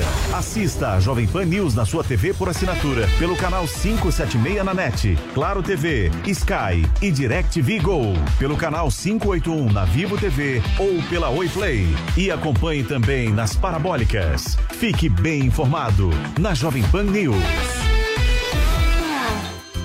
Você que é franqueador e quer expandir a sua rede de franquias, ou você que quer abrir um novo negócio, não pode perder a Franchise for You, maior feira de franquias do Brasil, que vai acontecer no próximo dia 27 de janeiro no Hotel Pullman, na Vila Olímpia, São Paulo. Para mais informações, acesse o site www.franquias.com.br. Anotou? www.franquias.com.br. Quer entrar no clima do estádio e viver a mesma emoção dos jogadores? Vai de Bob. Dicas certeiras, as odds mais confiáveis e uma variedade de índices para você fazer a sua melhor escolha. Acesse agora vaidebob.com, faça seu cadastro e dê seu palpite campeão. Vai de Bob. Você ouve 100,9. 100,9. Jovem Pan. O Pampam chegou, tirando odor. Cansada da mistura de odores que o seu odorizador de ambiente deixa no banheiro? Acabe com o mal pela raiz usando o Pampam, o bloqueador de odores sanitários mais potente do mercado. Espirre cinco vezes na água do vaso antes de sentar e pronto. O mau cheiro será bloqueado e você vai aproveitar tranquilamente o seu momento Pampam. Pampam, use antes de fazer, ninguém vai saber. Pampam salvou. Pampam. Jovem Yeah, yeah. Aluguei um conversível vermelho da cor do amor. Pra ver se você me olha e me dá bola. Não me enrola, por favor. Coloquei mais combustível pra não precisar parar. Antes de me perguntar se ainda falta muito pra chegar. Sente o vento na cara e relaxa. Sorte a sua me tecendo um ar.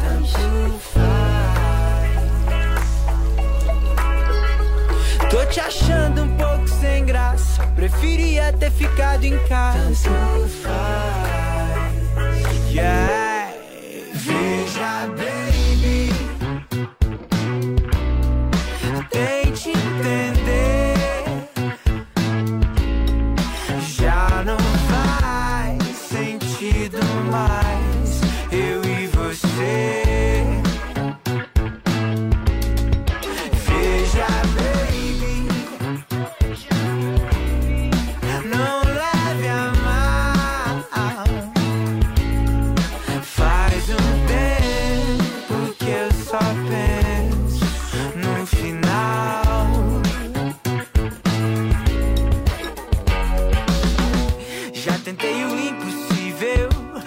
Nada, nada funcionou.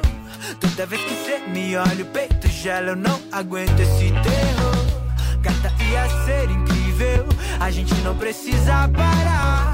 Tanta coisa pela frente, mas infelizmente não vai dar. Sente o vento na cara e relaxa. Sorte a sua me tecendo um ar. Tanto faz. Tô te achando um pouco sem graça. Preferia ter ficado em casa. Tanto faz. Yeah. Veja, baby.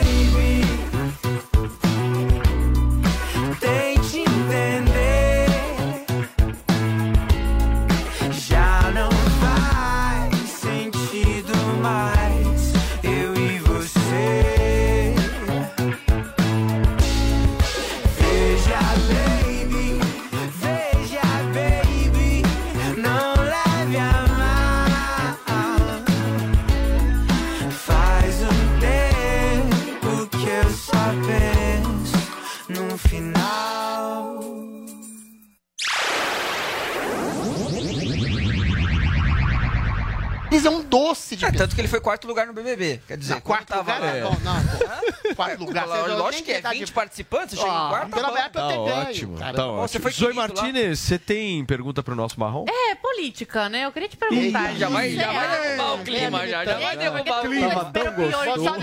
Ela vai falar ou de vacinação obrigatória, ou de urna eletrônica. você vai votar?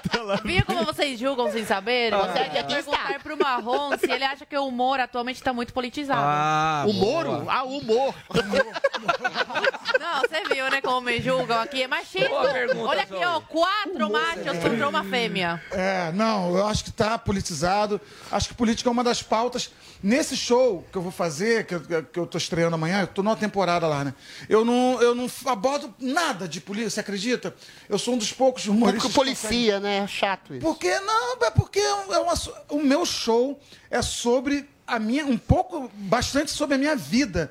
E a minha vida não passa necessariamente por política. Eu não me sinto na obrigação de entender de política, porque a gente vive num, num- num mundo hoje tão, tão midiático, né, na- o advento da internet, da, da coisa da rede social, que todo mundo é obrigado a ter opinião sobre tudo. Eu, de verdade, não me sinto na obrigação de ter opinião sobre a política, porque é uma coisa que eu vou lá, dou meu voto, é secreto, volto para minha casa, ah, vou mudar o mundo. Que eu sei, no dia que eu me identificar com alguém a ponto de parar de falar das coisas que eu gosto de falar, eu gosto de falar de quê? Pra fazer campanha. Mas, ô Marrom, a- o humor é um tipo de opinião acerba, Lógico, incisiva, tem uma caricata, de de um fazendo. tipo de status quo, de Estado, de mundo político, de hipocrisia. Nesse sentido, todo humor é essencialmente político. Você faz uma crítica exemplo, eu falo, social, falo- não é? Eu falo, muito, eu falo muito da minha vida, do meu casamento, É eu falo uma muito opinião, das minhas viagens, opinião. eu falo muito de racismo, é, eu, falo, eu falo de todas essas coisas. Por um acaso, a política, especificamente. Especificamente porque quando eu falo de racismo, eu tô falando de política também. Claro. Mas, é, é, é, por acaso. é, Esse assunto tá tão esgotado é, no meio da, da comédia também que eu falei, cara, então. E, e como eu não tenho nada. Porque se pintar um texto. Vira engra- militância, né? Fica se, chato. eu- se pintar um texto engraçado pra caraca, eu vou fazer, velho. E aí eu posso votar em A e fazer o texto zoando esse A. Entendeu? Porque o meu compromisso não é com a verdade. Quando eu estou no palco, É o meu com a risada. compromisso é com a risada, é com setup e punchline. né? Mas você Técnica- não acha que tudo está muito politizado? Você não acha que a política ocupou muito espaço? Por exemplo, vamos fazer uma tá comparação. também. não, não, fazer isso também. Mas vamos fazer uma comparação, por exemplo, com o próprio futebol. A política ocupou o espaço que o É. futebol também tinha. Ah, mas nas, é naquele, naquelas social, mesas né? de é legal, bares. acho. Hoje em dia a galera tá conversando sobre Bolsonaro, Lula, Moro, STF. isso há 10 anos não existia. Mas isso é maravilhoso. Você é. acha bom Eu isso? acho bom, porque a gente também não falava nada, né? A gente ia lá, só se livrava da obrigação de votar e, e- e voltava para casa. É, uma faço até conscientização social. isso É, é, pô, mas hoje você tem voz, né? As pessoas têm voz, a pessoa vai e te xinga, a pessoa fala mito, bozo. Existe uma. As pessoas ficam nessa discussão eterna. E aí, o que eu acho ruim de verdade. É, assim, tá na mesa de bar tomando a cerveja e em vez de falar se, se Maradona é melhor que Pelé, é maravilhoso ver o cara falando se o. Lula é melhor do que o, o Bolsonaro. Eu Tá acho maravilhoso. o que eu pessoas. acho de verdade é que isso tem uma hora para parar quando você leva para o âmbito familiar, Perfeito. das relações, das relações interpessoais. Mas é um amadurecimento isso, Para né? que o Natal possa ser de novo. Se fosse um adolescente, na casa Mas de um nunca só. mais. Você não precisa brigar e Nunca matar mais as vai pessoas. ser. É, Acabou eu o acho que o Natal. Natal deveria voltar a ser na casa de um só. Né? Não dividido em três casas por causa do, do Bozo. Peraí, peraí, Adri. Deixa a fala. menina falar, deixa ela falar. Espera, Adri. A é tão bonita. Calma, Adri, Fala. você vai Só dei fazer. palpite. Vamos Fala, tratar bem. Ela já falou. Calma, Fala. Você tá falando fala mais que eu. muito. Eu dou palpite. Ela também vai O falar. Adriz ele vai conversando, É, né? com a- fala, Pois é, mas é que eu tô aqui soladinha, daí minha voz é Ô, muito baixa, soladinha. né? Eu quase não grito. É, Marrom, eu queria te perguntar, a gente tá numa sociedade onde as pessoas ficam ofendidas, ofendidas com tudo, né? Tem muito mimimi. Ah. E aí eu queria te perguntar, já teve alguém que ficou ofendido com alguma piada sua? Tá mais difícil atualmente pra ser comediante? nessa Muito, sociedade? muito, muito, muito. Muita gente fica ofendida. Tem, eu conto piada de preto, tem preto que fica ofendido. Opa. É, muito. Que tipo de piada de preto você Ah, conta? não, eu, eu tenho uma história até que é uma história é, verídica, Ah. que eu uma vez fazia show em Minas e tinha um preto na plateia, eu zoei o preto. Brinquei com o preto. você falou? E o preto li. Ah, Se a gente rir, a gente vai ser processado? Ah, não vai. Eu não sou- nunca fui processado. É, Mas eu sou branco, eu posso. E o preto, o preto levanta no meio do show e vai embora. Eu Falei, o preto vai aprontar, vai dar merda. Acabou a peça. A Polícia Militar de Minas Gerais no meu camarim. E não dá pra você dar mo- moral pra policial mineiro, né? Nossa. Porque aquele sotaque acaba com qualquer autoridade. gente, né? que isso, moço? O cara, o cara meteu a mão no revólver e falou, oi? Ó, o preconceito contra mineiro, eu sou mineiro, marrom. Delegado convidando você pra um A gente não fala assim, não, preconceituoso. Quem vai te processar sou eu. Aí eu fui pra delegacia. Quando eu cheguei na delegacia, o preto já tava lá espumando, gritando: Ah, doutor, fazer um belo, porque ele, ele me chamou de preto. O delegado falou: Mas ele no palco tem licença poética, tem o. né, não, mas eu quero fazer o belo. O delegado falou: Tá bom, que entre o acusado. Aí entra eu. Quando o delegado me olhou preto em pé na frente dele, o, o cara preto sentado na frente, ele ficou dois minutos dizendo muita coisa sem falar nada. Sabe confusão mental? O delegado falou: Ué, o. E, o, ué, o é, os dois Preto racista. Ué, eu- Aí o cara falou, foi ele que te chamou de preto? O cara falou, foi ele mesmo, doutor me chamou de preto. Aí o delegado falou, é, mas ele é mais preto que você. rapaz." Aí eu falei, doutor, um minutinho só me chamou de preto? É. Então fica uma confusão danada por causa da cor. A gente precisa entender uma coisa sobre, sobre o racismo. Eu não sou militante. Aliás, preciso discordar de você porque eu assisto, né?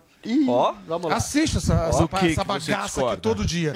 Eu sei que discordar dele é difícil, porque eu tenho só até 11h30 e ele vai ficar até 11h30 falando, não, mas eu lembro em casa.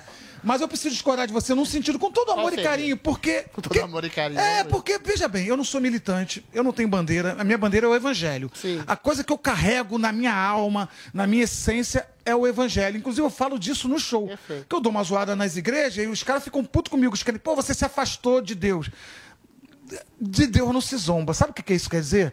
Que, que é impossível o ser humano conseguir zombar de Deus. Então, mas as pessoas falam isso em tom Deus de é ameaça. misericórdia, o Ah, é, amor é não, Deus- é, as pessoas falam isso em tom de ameaça. Falam assim, ó, de Deus não se zomba. Como quem diz, fez uma piada e vai morrer na esquina. Tá bom, Marrom, você tá fazendo esse grande prólogo bonzinho, generoso, Não, não, divino, pra dar a ferroada. Agora dá. não vou dar ferroada, não vou dar ferroada. Mete o ferro agora que eu tô Não, preparado. Não, eu tava assistindo o programa quarta-feira e você falou que o Brasil não tem racismo. Não, não falei isso. Falou. Não tá falei. gravado. Não, não, não, não falei. Não, Não, não, um dos não, não. países Não falei. falou que não. Não fa- falei, Calma aí, deixa, eu- deixa eu te explicar o que você falou que tá Briga. fresco na minha memória. Ah. O Brasil é, um dos é o país menos racista. Menos racista. Foi o que eu falei. Menos Foi. racista, foi o que você falou.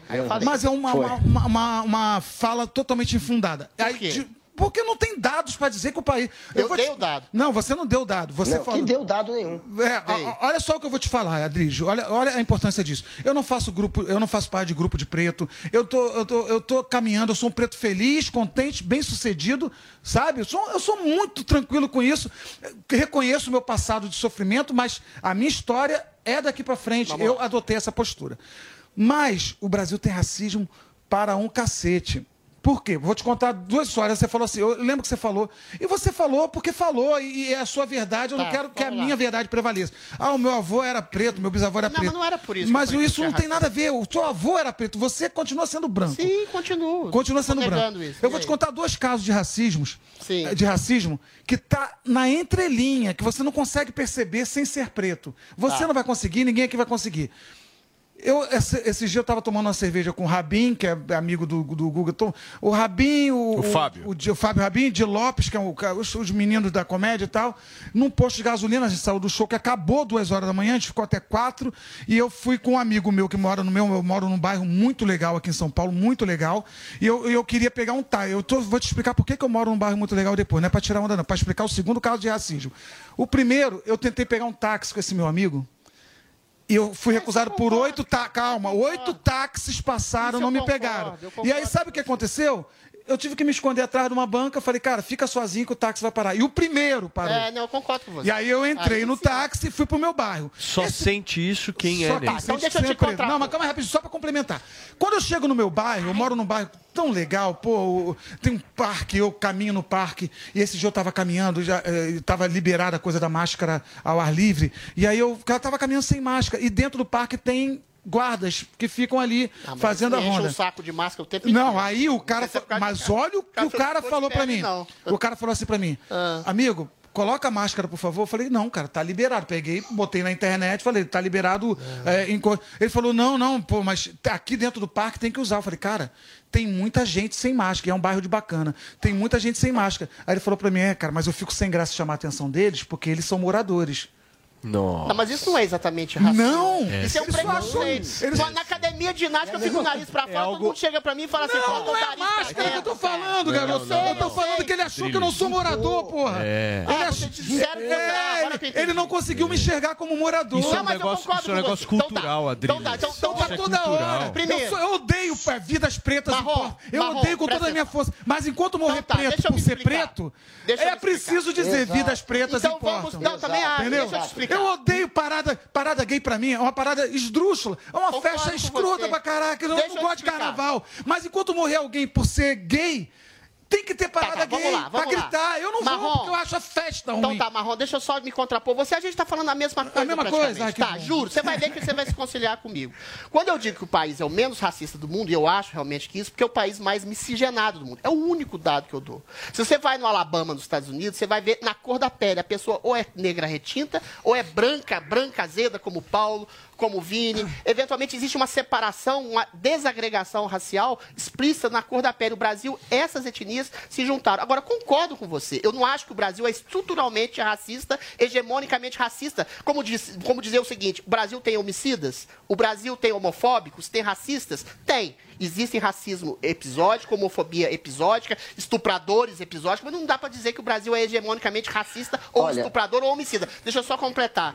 Eventualmente, quando você diz que realmente, aí eu concordo com você, um táxi passa rente a você porque associa a cor da pele, a possibilidade de uma exclusão social, e essa exclusão social pode ser associada a uma marginalidade que, infelizmente, e eu falei isso, eu trouxe isso na minha fala, que a marginalidade, a exclusão social é oriunda de uma pós-abolição da escravatura que jogou negros, infelizmente, na marginalidade e tornaram esses negros vítimas de algum tipo de preconceito. Mas eu acho que esse tipo de preconceito, aí é uma questão conceitual. Não se confunde com racismo, porque racismo, na, tá na- no Código Penal, significa você diminuir, você humilhar, você constranger, inibir a, a presença de um negro no local de trabalho ou coisa do tipo, eventualmente. Agora, esse preconceito, infelizmente, é um preconceito arraigado de uma sociedade pós-escravagista que não deu Adriles. elementos e trabalho e, e- e Ele lugar social na figura do negro. Fala, Agora, Guga. Eu acho que o do fechar, Brasil Adriles. é episódico nesse Fala, fala Você tá Guga. ouvindo a história do Marrom? acabei Ele de concordar com ele. No local Eu acabei de onde concordar ele com ele. vive.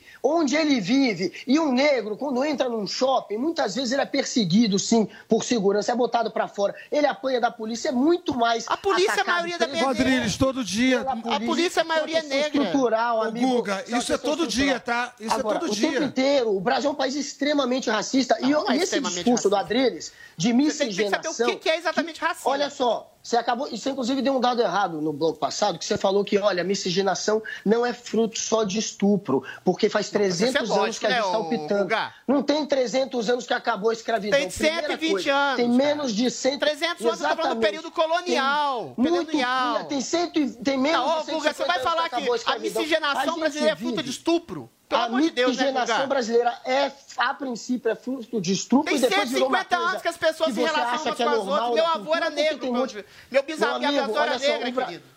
A, a- a miscigenação no Brasil começou como fruto do estupro, sim, portanto, preconceito, racismo, e a gente tem um país extremamente racista, onde o marrom é constrangido no local onde ele mora, onde os negros são atacados, são presos muito mais do que os brancos e são mortos muito mais do que os brancos e recebem um salário menor para o mesmo emprego, em média 30%. Turma, olha só. É Deixa eu falar Eu uma vim coisa. pra falar de comédia e olha Nós só a cagada que eu falando. fiz. Olha só, olha só no que que dá. Só um minuto, Adriles. Peraí, peraí. Olha só no que que dá. Não, não, não. Peraí, calma. Não, tá tranquilo. Nós, hoje é sexta-feira. Nós estamos conversando com um comediante. Pelo amor de Deus. Calma, não, calma, Adriles. Tá tudo bem. Tá tudo bem. Não, não, não, não, não. Calma. Não, o Adriles não, é Não, isso aí racista. ninguém vai falar. O Adriles não é racista. Porque Ô, você Marrom, precisa ser racista. Nós estamos com o tempo, nós estamos com o tempo, Adriles, eu preciso respeitar o tempo aqui e não dá sempre pra você falar na hora Levantamos que você uma quer. polêmica e Ô, agora Marrom, embora. deixa eu te falar um negócio. Eu quero te agradecer pela sua participação aqui no nosso Morning Show. Foi Você uma tem- merda, né? Foi uma porcaria. Não, tô brincando. Você tem show amanhã, certo? Em Amanhã. São Paulo. Como é que faz pra galera comprar os ingressos? É, bom, vai pro Simpla.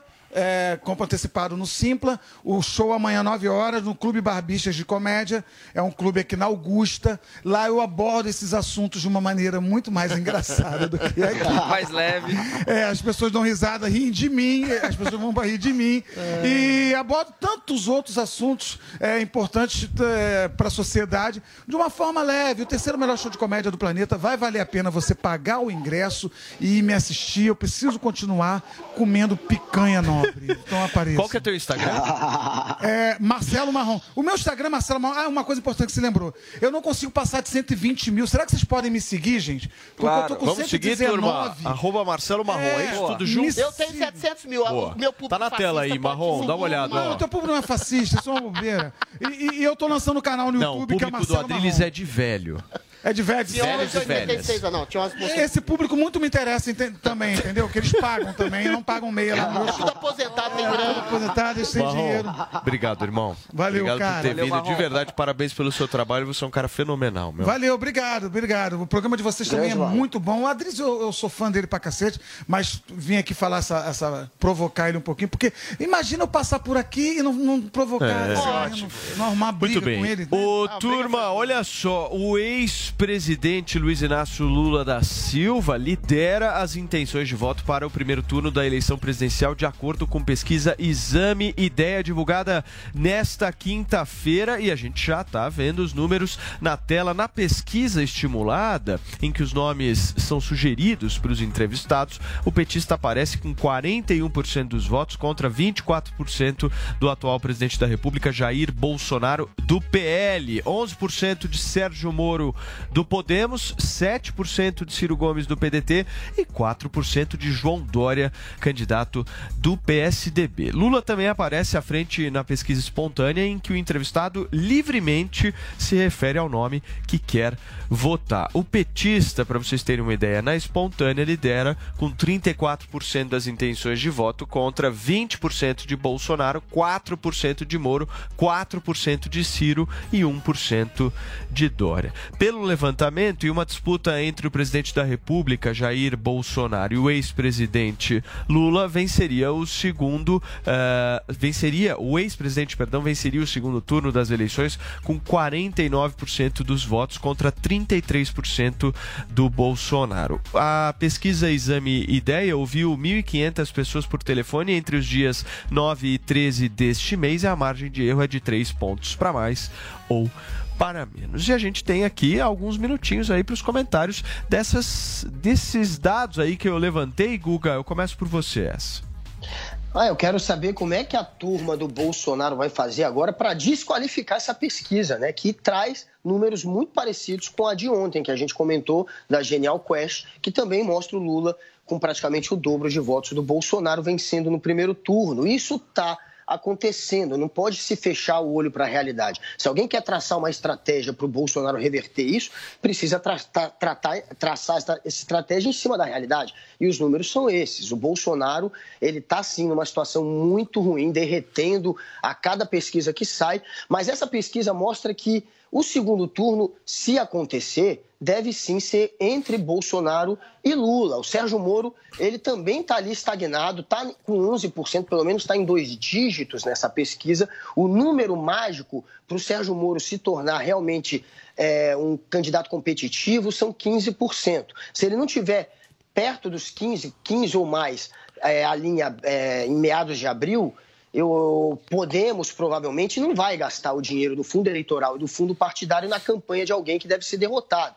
Então, o, o Sérgio Moro ele precisa crescer e, por enquanto, ele está estagnado. Ele não, apesar de todo o alvoroço que teve de parte da mídia, de parte dos militantes políticos, das redes sociais, o Sérgio Moro está estagnado. O Bolsonaro segue sendo o nome a Muito concorrer contra o Lula se houver um segundo turno. Perfeito. Eu acho que essas pesquisas não mudam absolutamente nada parecidas. agora, porque se a gente for analisar a pesquisa do dia, sei lá, 20 de dezembro, 22 de dezembro, é, É, a é mesma coisa. terceira via. O, não, o cenário político não se alterou.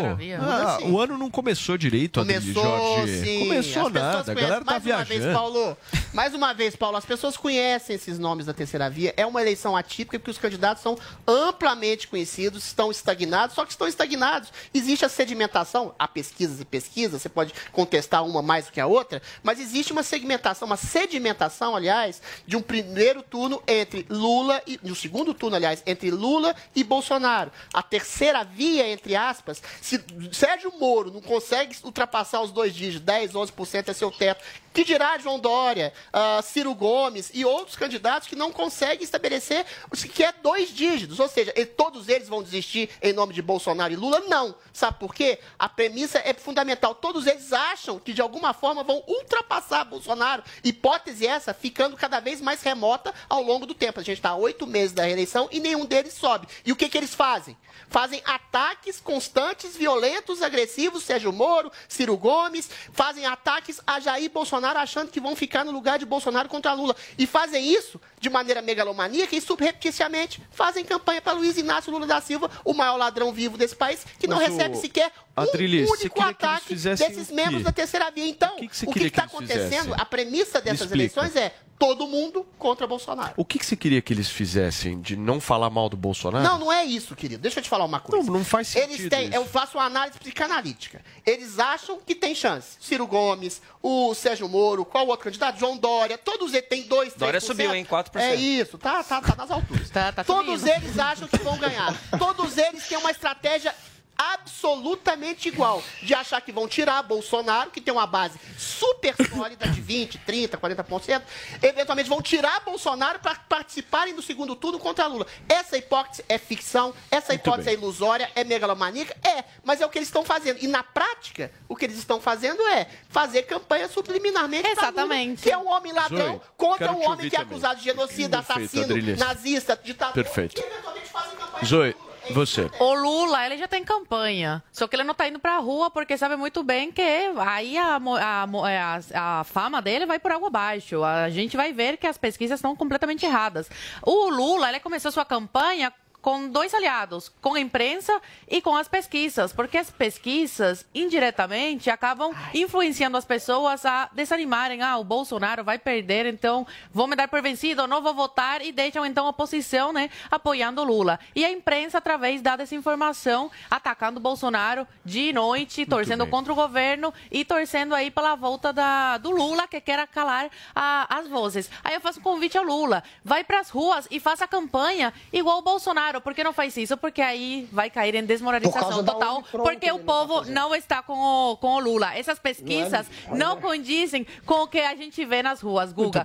E quem vota é o povo que está nas ruas. Turma, calma. Estamos só em janeiro. Veremos, Esse em ano 2018 será... o Veremos. Bolsonaro não seria eleito, diziam as Veremos. pesquisas. Não, Calma nada, Vocês estão muito ansiosos. Calma, o negócio não começou ainda e a nossa aposta tá de pé, Adriles Jorge. Eu não esqueci, não. Moro desistiu, Vai ser campanha contra ele. Vinícius Moura, nós temos tweets hoje? Depois deste barraco todo, vamos pra nossa tag Arma o Barraco. Quando temos lá o nosso tiozão Games do Departamento de Chaves Digitais e Memes dizendo o seguinte: A Zoe não é barraqueira, ela apenas tem o sangue caliente. Hashtag Arma o Barraco quando, quando falam mal do nosso Morning Show. E aí ele resgatou uma treta da Zoe com o Joel.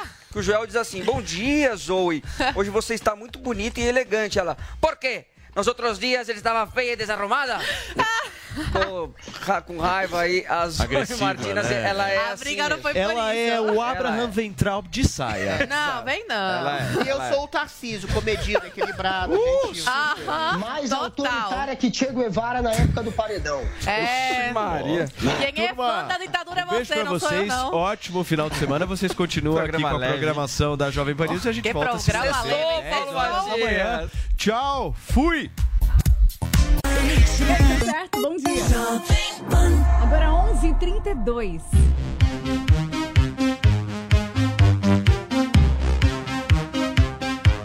Lucky Land Casino asking people what's the weirdest place you've gotten lucky? Lucky? In line at the deli, I guess? Aha, in my dentist's office.